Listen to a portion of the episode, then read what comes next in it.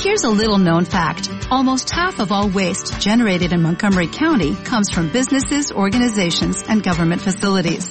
Reducing the amount of waste in your workplace will have a positive impact on our environment. It can also save you money on your disposal costs. Reducing waste and recycling at your business is easy to do and is the law in Montgomery County. Make it your business to recycle right. Learn more at montgomerycountymd.gov slash recycle right or call 311.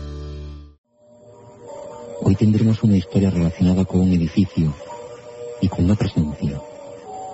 Una historia a la que un ser que no podía verse atemorizó a toda una ciudad.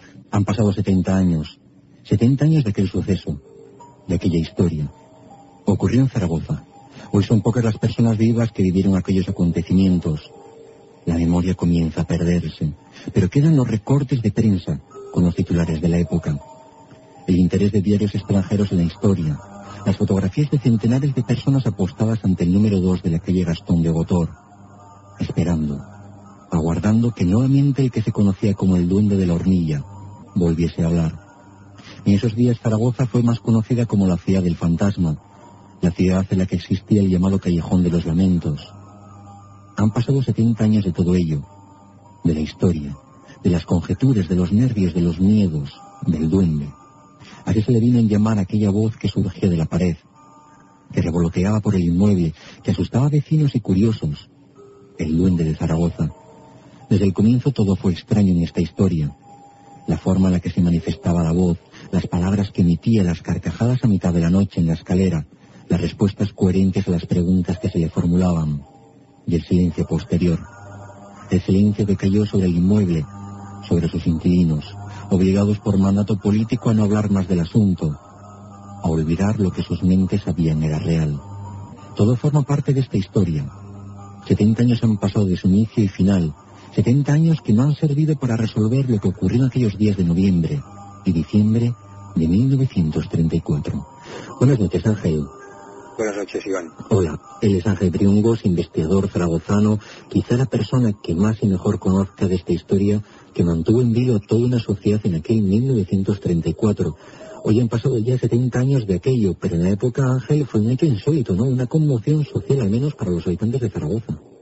Exacto, la verdad es que fue insólito y no solo para los habitantes de Zaragoza, sino de toda España y de algunos otros lugares del mundo, porque como bien apuntabas, eh, al hablar de internacionalmente, de periódicos y tal, pues eh, llegó a interesarse hasta el Times de Londres.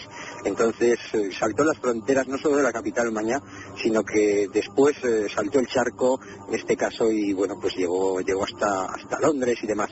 También estoy esperando algunos recortes de prensa, a ver si me consiguen, pues bueno, de Sudamérica y demás, ¿no? Porque en los periódicos de prácticamente toda España, estamos hablando de Cataluña, bueno, en Cataluña de hecho llegaban a publicar hasta chistes también con el tema de, del duende, porque aquello se hablaba de chascarrillo, de verdad, de broma, y en Las Palmas eh, también tocaron eh, el diario de Las Palmas, incluso de Gran Canaria, también hacía prácticamente diariamente, eh, pues hacía referencias a, los hechos de Zaragoza. Fue un asunto que ocupó las portadas de los principales diarios de la época, como nos dices, incluso el gobernador civil tuvo que pedir finalmente calma al país ante la histeria de la población. Tenemos que trasladarnos el 19 de noviembre de 1934, noche fría. De pronto en la escalera se escuchan gritos. Ese es el inicio de la historia, del misterio, voces que se escuchan en la escalera sin que nadie sepa su origen. Así comenzaron los hechos. Sí, aproximadamente más o menos es lo que cuenta la prensa de la época, porque lógicamente ya no ha quedado nadie para, para contarnos exactamente eso. Pero bueno, esos gritos, se fue, esos eh, gemidos, esos lamentos eh, se fueron diluyendo, eh, fueron desapareciendo progresivamente con los días y, y desaparecieron tal, tal como aparecieron, ¿no? Entonces el hecho se olvida, lógicamente, no se le da ninguna importancia mayor, pues, pues, bueno, alguien que se ha podido asomar, que, que está haciendo una broma, no se le da ninguna importancia. Lo curioso es cuando ya se escucha en, noviembre del, del 34, porque exactamente esos gritos se escuchan antes. Tú has hecho referencia al 19 de noviembre, que es cuando por primera vez se escucha en la casa. Eso es, porque antes se, se, le han escuchado carcajadas antes. Exacto, se habían escuchado aproximadamente en septiembre. Eh, se había escuchado lo que está estamos hablando de las cadenas se había escuchado en septiembre, pero fue en noviembre, finales de noviembre, o sea, el 19, cuando, cuando se hace alusión a los hechos. Y entonces es cuando se comienza a publicar en la prensa y ahí es cuando el suceso ya toma un cariz más, más fuerte, ¿no? De más interés y demás. En un principio lo escuchó Pascual, la sirvienta de la casa, y no le hicieron caso, pero al día siguiente lo escuchó ya la dueña de la finca. Y entonces, pues aquello se llamó a la policía, la policía, pues lógicamente se reía del tema, no se lo creía, y pues imagínate al policía de turno diciéndole a su jefe que allí tenían una voz que no sabían de dónde salía. Eh, la gracia que le haría el comisario jefe de vigilancia en aquel momento, Pérez de Soto, el enviar allí dos hombres de entrada eh, tenerlos preocupados, digamos, tenerlos trabajando, pagar un sueldo por estar detrás de una voz, por ver qué, estaba pasando en esa casa. Eso en el origen. Eh, Ángel, ¿de dónde procedía esa voz? O al menos decíamos que en un principio se escuchaba eso en la escalera, pero parece ser que la voz principalmente eh, salía de una cocina, de un hornillo, ¿no? Sí, del paso de humos, digamos, eh, cuando se hacen las cocinas antiguas para, dejar pasar más o menos humo, eh, para que tirara más o menos el, fuego, pues ahí es donde cuando se tocaba, en un principio eran esos lamentos ¡ay! de quejidos, de, de, de dolor, ¿no? Digamos, una voz siempre más bien tirando a femenina, y demás, ¿no? Pero luego ya empezaron palabras más coherentes y hasta frases y conversaciones prácticamente. De hecho, llegaba incluso a adivinar cuando venían los guardias, llegaba a adivinar cuándo iban a hacer un movimiento alguno de, los, de los guardias o de las personas que estaban allí, ¿no? Entonces había, había había, digamos, momentos serios y momentos de broma. Los momentos de broma te llevan a sospechar que podría ser una broma, valga el pleonasmo, y los momentos serios te llevan a pensar que probablemente podría ser algo más serio el, el, tema, ¿no? Yo me quiero pensar que un suceso así, mm, soy, yo pienso que un suceso paranormal, eh, independientemente de que te lo puedas tomar más en serio, más en broma, sucede. Y eh, creo que es independiente del estado de ánimo de una persona, de que estés alegre o de que estés eh, triste. La voz sigue escuchándose, se escucha cuando está en presencia de esa chica de 16 años, la criada de la casa, Pascual Alcocer, cuando está la propietaria también, cuando acuden los vecinos, incluso delante de la policía, son capaces de escuchar la voz. Se dice también que hacían preguntas a esa voz y que ésta contestaba perfectamente, correctamente las preguntas que se le formulaban. Sí, exacto. En algunas ocasiones se le, cuestionaban preguntas y contestaban, pero más que eso asombraba digamos, adelantándose a los acontecimientos. Por ejemplo, si, si alguien eh, iba a picar en, la, en, lo que era la, cocina, en, el paso de chimeneas, para ver si allí había algo encerrado, al ir a picar eh, salía la voz y, decía, como piques ahí, me traslado a tu casa. Entonces el propio albañil eh, dejó allí los utensilios y salió corriendo porque escuchó la voz, por ejemplo, ¿no? un policía que va a pasarse la pistola de un bolsillo a otro, por ejemplo, eh, lo que hace es cuando se la va a pasar de un sitio a otro, eh, para un momentito y en ese momento aparece una voz, o sea, la voz, la voz que hablaba desde la cocina, diciendo eh, con la pistola no, pensando que le iba a pegar un tiro al duende en este caso, no a la propia voz. Ah, como si estuviese viendo lo que ocurría en la cocina. Exacto, sí, sí, sí. acudió a la policía, incluso se llamó un desayunador, se revisaron los tejados, ¿se encontró algo? No, nada, simplemente se encontraron las tejas rotas porque había bromistas que se subían por los tejados con sábanas, haciendo de fantasmas, y bueno, pues, pues, el tejado se destrozó prácticamente. De hecho, fueron detenidas unas personas en el Paseo Ruiseñores, muy cerca de Gascón de Gotor, eh, en Zaragoza, apenas 25, bueno, perdón, 25, 200 metros aproximadamente de donde estaría la casa, pues en el Paseo Ruiseñores fueron detenidas ahí unas personas asustando a los transeúntes, a las parejas, por la noche y demás, ¿no? Y les costó una multa de 50 pesetas de la época. Sí, creo que algunas personas se tomaban a broma el asunto, otras no. Universitarios eran, por cierto. que se disfrazaron de fantasmas y eh, subieron por los tejados con linternas para asustar. Se dice que hubo momentos, días, en los que frente del portal de esa casa, del número 2 de la calle Gastón de Botor, se, eh, pues se juntaron incluso hasta mil personas en, delante del inmueble. De 2.000 a 3.000 personas. De 2.000 a 3.000 personas. Estamos hablando hoy día, hoy día que yo estaría muy apeletonado, pero en aquel entonces eh, prácticamente eso era el, fin de, el final de Zaragoza, una de las zonas finales, y era campo abierto. Estamos hablando de que 2.000 personas o 3.000 personas ocuparían lo que es un estadio de fútbol en, en aquella época, ¿vale? Eh, la policía, eh, para que los, habitantes del inmueble pudieran subir a sus, a sus respectivos domicilios, tenía que abrirse paso a, a, tiros, como lo oyes, ¿no? Contra la multitud, lógicamente, sino al aire, con salvas. Tenían que disparar al aire para que la gente eh, pudiera pudiera apartarse y dejar y dejar entrar a las personas que vivían allí. De hecho, estamos estamos hablando de que todo este todo, que hacían allí dos mil personas, ¿no? Pues estamos hablando de que se juntaban para escuchar, para intentar escuchar la voz del duende. Estamos eh, diciendo que lo que lo que querían era saber el último chascarrillo, que era lo último que había dicho el duende porque la gente quería estar informada antes de que saliera en la prensa. Entonces era una época muy convulsa, con prácticamente, bueno, revueltas eh, en cualquier momento, la guerra civil casi a las puertas. Eh, en fin, la gente necesitaba quizás un escape también, y allí lo tenían. Entonces, eh, Zaragoza pequeñita, se movían, iban allí y escuchaban. Entonces, eh, luego se comentaba en todos los bares, en, toda Zaragoza prácticamente. Ahora, nos has comentado que salían las noticias en los periódicos, incluso apareció reflejada en el Times eh, británico. ¿Qué, contaban los periódicos? ¿Cómo se tomaban las noticias? ¿Se la tomaban a bromas? ¿Se la tomaban en serio? ¿Qué es lo que decían sus páginas? Pues la verdad es que tan pronto se la tomaban a broma como en serio. Eh, normalmente las informaciones eran más bien serias, ¿no? Pero siempre había algún comentario incluso dentro de la, de la propia de la propia noticia que, no era tan serio, porque también la voz, como, como decimos, se daba, se daba a ello, se daba la broma, ¿no? Entonces eso quizás es lo que tenía puntos más, más bromistas, digamos.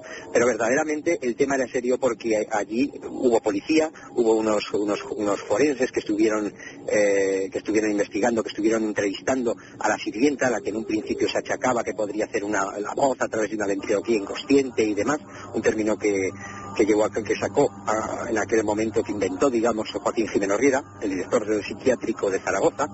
Eh, hubo jueces en, por medio, el gobernador civil. Estamos hablando de que las máximas autoridades de la época, quizás de hecho el primer expediente X en España, donde las autoridades participan, además todas estamos hablando, gobierno civil, eh, policía, eh, jueces, en fin, y no, y no llegaron a, a, resolver el caso, ¿no? En última instancia, sí que se achacó finalmente la culpa a la pobre mujer, había que tener una, en este caso no una cabeza de turco, una cabeza de turca, digamos, y, y bueno, pues, pues se le achacó a ella. Bueno, de eso han pasado ya 70 años, el misterio sigue todavía eh, pendiente de resolver, lo veremos en unos instantes. Llegó un momento, la historia llegó a tal grado que se ordenó el desalojo del edificio para ser inspeccionado de arriba abajo y de nuevo tampoco se encontró nada. No, absolutamente nada. No quedó nadie viviendo en la casa durante algunos días y tan solo quedaron los policías que estaban allí a la entrada del inmueble, a las puertas de la casa, incluso en el interior, y allí siguieron, siguieron escuchando las voces. De hecho, a partir de ese momento es cuando eh, el, jefe de policía se lo toma, digamos, un poquito más en serio, informa a Madrid y de Madrid le piden un informe mucho más, mucho más serio, ¿no? De la Dirección General de Seguridad, que sería algo así como unos primitivos, muy primitivos comienzos del, del digamos, ¿no? Algo por hacer una especie de comparación eh, de hecho, podríamos estar hablando de que ese informe eh, tal vez exista, pero en el Pentágono norteamericano nada menos, porque los archivos de la Dirección General de Seguridad Española se fueron, se fueron para, Estados Unidos, para el Pentágono precisamente. Ángel, hay una historia extraña en todo esto, la de un niño llamado Arturo Bejalva.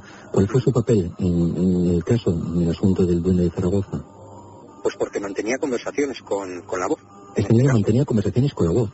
Sí, la policía de hecho lo, subía encima de la, de la cocina, lo ponía frente al hornillo a ver si así de alguna manera eh, conseguían comunicarse con, la voz, ¿no? Estamos hablando de que la cocina estaba pegada a la otra cocina del, segundo izquierda, derecha, era donde sucedían los fenómenos, pues el segundo izquierda tenía su cocina y estaba ahí. Estamos hablando de un paso de humos de 15 centímetros en una cocina y 15 centímetros en la otra, 30 centímetros en total. Y se hubiera descubierto probablemente si alguien hubiera, hubiera estado ahí dentro, ¿no? Hubiera permanecido oculto en su interior. Pero la verdad hubiera tenido que sobrevivir a, los humos, lógicamente, hubiera tenido que sobrevivir a, a los hubiera tenido que sobrevivir a, la, falta de oxígeno de, la propia grasa acumulada ahí dentro. En fin, eh, no se descubrió absolutamente nada. Pues bueno. Sí, perdona, Ángel, tú conseguiste localizar a este niño, bueno, niño en aquel entonces, en aquel año de 1934. Cuatro años, cuatro años tenía en aquel entonces. Cuatro Justamente eh, la edad que, los científicos hablan, eh, los, los, psicólogos y demás hablan de que a partir de esos años es cuando tienen memoria o sea, cuando se recuerdan las cosas. Podemos recordar quizás sucesos muy trágicos anteriores a los cuatro años, pero cuando los recuerdos son más conscientes, la edad que ponen de límites a los cuatro años. Justo Arturo, digamos, está en ese límite, o sea, a partir de los cuatro años, que eran los que tenía, eh, se, puede creer su testimonio precisamente por eso. Con tres años a lo mejor lo hubiera dudado, pero con cuatro, precisamente ese recuerdo es, es muy Es decir, que recordaba eh, aquellos acontecimientos, lo recordaba todavía cuando sí, sobre, sobre todo lo que recordaba principalmente es lo de la policía y el, y, sigue recordándolo porque todavía vive este, este hombre en Zaragoza. Eh, recordaba sobre todo cuando preguntaban cuántos estamos aquí. Y entonces decían, mm, creo que eran 12. Eh, decía alguien, contaba la gente, 12. Y decía el duende, no, estáis 13. Decía, no, volvía a contar, 12, 13. Decía la voz otra vez, volver a contar. Entonces, claro, cuando, contaban bien, se dieron cuenta de que verdaderamente había 13, porque se habían olvidado un niño que tenían en brazos. Como decíamos, que parecía ser que ese duende veía lo que, lo que ocurría, lo que acontecía en la cocina. Además es curioso porque eh, lo, que, antes se llamaba duende, lógicamente, era el espiritismo entrante que, estaba entrando, pegando fuerte en España y todavía no, se hubiera... Si hubiera hablado hoy día de espíritu, de fenómeno sobrenatural, de parafonolalia, digamos, que ya se le puede dar una denominación a lo que sería la voz, pero en aquel entonces eh, todavía no estaba el concepto espiritista tan inmerso en la sociedad como hoy día. Entonces, lo que sí que estaba en el subconsciente era el duende, las hadas, los gnomos, los elfos, pues bueno, aquello era el duende, un duende, el duende de Zaragoza. Tenemos que recordar que una de las explicaciones que se intentaron dar para explicar el fenómeno es que aquella cría de 16 años, Pascuala de Cocer, por algún sistema de ventriloquía, era la que producía las voces. Sin embargo, cuando estaba este niño, como tú nos dices, cuando le preguntaba a Arturo Grijalo algunas preguntas al duende, esa persona, esa criada no estaba presente en la cocina no solo eso, sino que incluso eh, tampoco tampoco estaba ni, el niño, eh, la bueno, la policía cuando estuvo allí, cuando estaba desalojado el edificio, también lo escucharon. O sea, independientemente de que, de que estuviera yo, ¿no? Porque se fueron a, de hecho, se fueron a vivir a otra calle cercana con, los dueños de la finca, los, Palazón en este caso, y, eso, siguió, siguió sucediendo, o sea, siguió funcionando. Entonces ahí, digamos que es como, como buscar darle tres vueltas ahí al gato. De hecho, mira, eh, se ha, se ha eh, se ha acusado siempre a Pascuala de, de, han puesto de loca y de, y de que fue al psiquiátrico que estuvo encerrada y demás. Eh, yo he podido consultar los archivos del año 34 y 35, por si acaso, ¿no? Incluso, incluso unos años posteriores. Pero a ver si había allí una entrada de una tal Pascuala, ¿no? Allí no había, no había, no existía ninguna entrada. Y tenían registros del siglo anterior, creo que del 18, 19 aproximadamente. De hecho había una mujer que había nacido, eh, creo recordar que en 1902, dentro del psiquiátrico, una, de una loca precisamente, y vivía allí. Vivía entre las locas, o sea, y, no era loca, pero vivía entre las locas y, casi, eh, casi parecía una más, ¿no? Todavía no había muerto. Esto lo miren, creo recordar que en el año 98. Eh, pues, pues bueno, todavía vivía la mujer con, con 96 años aproximadamente o por ahí. Todavía no había muerto. Y existía el registro, o sea, de cuándo había nacido, desde que estaba allí, y todavía no existía, lógicamente, la salida. Pero es que si hubiera entrado Pascuala, allí existiría el registro del año 34 y la salida, porque allí estaban todos los registros anotados con fecha en los del año 34 y las salidas que había en el año 34, 35 o cuando, cuando fuera, o si alguien moría, pues lógicamente eso también estaba, estaba presente. Y sin embargo la criada sí cargó con todas las culpas. Sí, digamos que sí, porque el último juez Luis Fernando, el primero que le llevó fue Pablo de Pablo y lo pasó, digamos, le pasó el, testigo a, otro juez porque no tenía nada que ver con su distrito. Y el otro al final, cuando ya, como bien apuntados antes, Otero Mirelis, el gobernador de la época, eh, pide que no se hable más del suceso a la prensa, pide mm, de buenas maneras, digamos, porque pero que iba que había alguna connotación de que aquello tenía que parar porque aquello se estaba yendo de las manos. De hecho, ya se había ido de las manos, no sabían dar una explicación al suceso. De Madrid pedían esas explicaciones y los zaragozanos también querían saber algo más, qué estaba pasando ahí, ¿no? Entonces pidió que por favor que no dejaran hablar más. Pues bueno, los últimos comentarios fueron la acusación por parte de, Luis Fernando que de hecho mantuvo hasta los últimos momentos de su vida de que, de él decía la verdad, de que, de que había descubierto que era Pascuala la que hacía las voces, digamos, eh, de, que, de, que, ella era la que la que producía la, las propias voces, pues, una especie de ventriloquía inconsciente que la hacía hablar cuando quería. Eso está publicado en la prensa de la época. Y sin embargo tenemos que recordar que muchas veces se escuchó la voz sin que estuviese esta mujer delante. Sí, sí. digamos que fue a callar el suceso. De hecho, yo, yo pude entrevistarme con Pascuala y Pascuala me dijo que, que las voces las hacía la pared. Ajá. ¿Cuándo se escuchó por última vez la voz del duende? Pues se escuchó aproximadamente, oficial o extraoficialmente. ¿eh? De dos formas, a ver, dinos oficialmente se escuchó cuando, cuando ya Pascuala, o sea, cuando se descubre que ha sido Pascuala, oficialmente, digamos, uh -huh. y extraoficialmente cuando los que vivían en el tercero derecha bajan a vivir al segundo derecha porque Pascuala se ha ido con, con la familia Palazón a vivir a otra casa, entonces esa, esa casa la, la, alojan los Grijalva en este caso, porque el padre de, eh, de Arturo Grijalva comentó, oye, ¿y no nos bajamos a vivir abajo? ¿No te da miedo eso? No, no, vamos, a, vamos abajo. Y seguían hablando, y en este caso el niño seguía hablando, hasta el 15 aproximadamente, a, a mediados de enero del año 35. Uh -huh. Eso fue lo extraoficialmente. Lo que dice Arturo, que allí seguían hablando con el duende. Y un buen día, porque oh, yo le pregunto, ¿pero qué, pero qué, qué fueron las últimas palabras? Que yo recuerdo que adiós, adiós, y ya nunca más volví a escucharse el duende de Zaragoza. Bien, Ángel, es una historia apasionante. ¿Qué nos queda? Porque claro, decimos que está demostrado que la criada no pudo ser porque el duende habló muchas veces sin que ella estuviese presente. No se descubrió nada, a pesar de que se inspeccionó el edificio de arriba abajo, se removió toda la cocina, se vigiló o se inspeccionó, mejor dicho, la chimenea.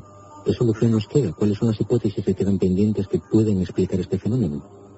Pues que fuera verdaderamente un, fenómeno paranormal, lógicamente, que hablara una voz, un espíritu, que se dieran las circunstancias que lógicamente desconocemos para producir ese fenómeno en concreto y que aquello sucediera, pues, pues no lo sé, por algo. A lo mejor para que tú y yo tengamos que estar hablando ahora de ello. A lo mejor eh, porque pudo servir a alguien en la época, no lo sé. De todas maneras era un, una época en la que el espiritismo, como, como comentábamos, entraba muy fuerte. Eh, yo tengo del gobierno civil también de Zaragoza un, documento del año 35 en el que una, en el que una echadora de cartas eh, francesa solicitaba al, go al, gobierno civil de Zaragoza lo que hoy día son las delegaciones de gobierno de, de, las, de provincia y, resulta que, que ya solicitaba autorización, digamos, para ejercer como, como tarotista lógicamente hubiera tenido, fue rechazada, eh, hubiera tenido mucha más, mucha más fuerza ante cualquier prestigioso tarotista de la época presentando un documento oficial, en este caso de aprobación de, de, su, de, su, de, su lectura de, las líneas de la mano, ¿no? O sea, era um, un tema que, estaba entrando muy fuerte, pero todavía no había calado en la sociedad, ¿no? Entonces, el, el, el, el caso del duende de, Zaragoza, eh, por eso fue mucho más, eh, tuvo ese impacto más social. Luego vinieron otros casos, en Barcelona, de hecho, a, a, mediados de febrero, sucedió un fenómeno poltergeist que ya no fue tan reconocido, ni nacional ni internacionalmente, lógicamente. Entonces, eh, eh, los sucesos que vinieron a continuación no, no tuvieron el mismo éxito, digamos. Yo creo que la prensa incluso, a raíz del caso del Duende Zaragoza, empezó a hacerse eco de más fenómenos, porque claro, que yo, eh, el Duende Zaragoza había vendido, lógicamente. Fue el primer caso, o sea, fueron los, el primero que llegó, digamos, y de aquí, y, y, había vendido periódicos, por ponerlo en el plano económico en ese aspecto. Sí. Y luego sí que se, se, hizo más caso a los fenómenos paranormales, ¿no? Pero no tuvo tanto éxito y se estuvo haciendo durante un tiempo, ¿eh? O sea, se, se siguieron informando de sucesos y tal, ¿no? Pero aquello no, no, no, no tuvo la misma repercusión. En este caso han pasado ya 70 años, 70 años sin una explicación todavía para solucionar el misterioso asunto, la misteriosa historia conocida como la del Duende de Zaragoza. Un edificio que hoy ya no existe, ¿no? Que se derribó y se construyó otro que curiosamente recibe el nombre de edificio Duende o Casa Duende. Exacto, de hecho, no, sé qué ha pasado a lo largo de, estos años, porque incluso las letras las han ido robando, las de duende, las de edificio no, las de duende. Y recuerdo cuando, cuando con algún programa de televisión o con algún compañero investigador a, a, tomar fotos del edificio, pues mira, aquí estaba y tal, pues curiosamente cada día había una letra de color dorado diferente a las anteriores, o sea, y al final han, han, optado en el edificio por no poner ninguna letra incluso, o sea, y está eh, la, sombra, digamos, de donde estaban las letras de, de, duende, porque edificios, las de edificios sí que están, esas no se las han llevado, pero las de duende sí, parece ser que la gente, pues no sé, ha hecho una especie de fetiche o algo así con, con, las letras, con el lugar, un recuerdo o algo así, ¿no? Y pues claro, pues debía costarles a la comunidad su, su dinero, ¿no? Y ahora está allí lo que es el, el edificio duende, lógicamente, lo tiraron en el año 77 y las fotografías que publicaron en la prensa en aquella época la verdad es que incluso de la, del, interior de la cocina encantada, pues daban pena. Aquello parecía una, bueno, de hecho era una casa prácticamente en ruinas y el interior estaba totalmente destrozado, o sea, que allí jamás se hubiera dicho que allí se pudiera podido hacer una comida, ¿no? Pues esta investigación la podemos ver en la página del SEIP, ¿no? De la Sociedad Española de Investigaciones Parapsicológicas. Ahí podemos leerla. Ángel Briongus, muchísimas gracias por haber estado con nosotros, por haber rememorado esos 70 años de este misterio de ese duende de Zaragoza. Un fuerte saludo. Un abrazo igualmente. When you drive a vehicle so reliable it's backed by a 10-year, 100,000-mile limited warranty, you stop thinking about what you can't do and start doing what you never thought possible. Visit your local Kia dealer today to see what you're capable of in a vehicle that inspires confidence around every corner. Kia, movement that inspires. Call 800-333-4KIA for details. Always drive safely. Limited inventory available. Warranties include 10-year 100,000 mile powertrain and 5-year 60,000 mile basic. Warranties are limited. See retailer for details.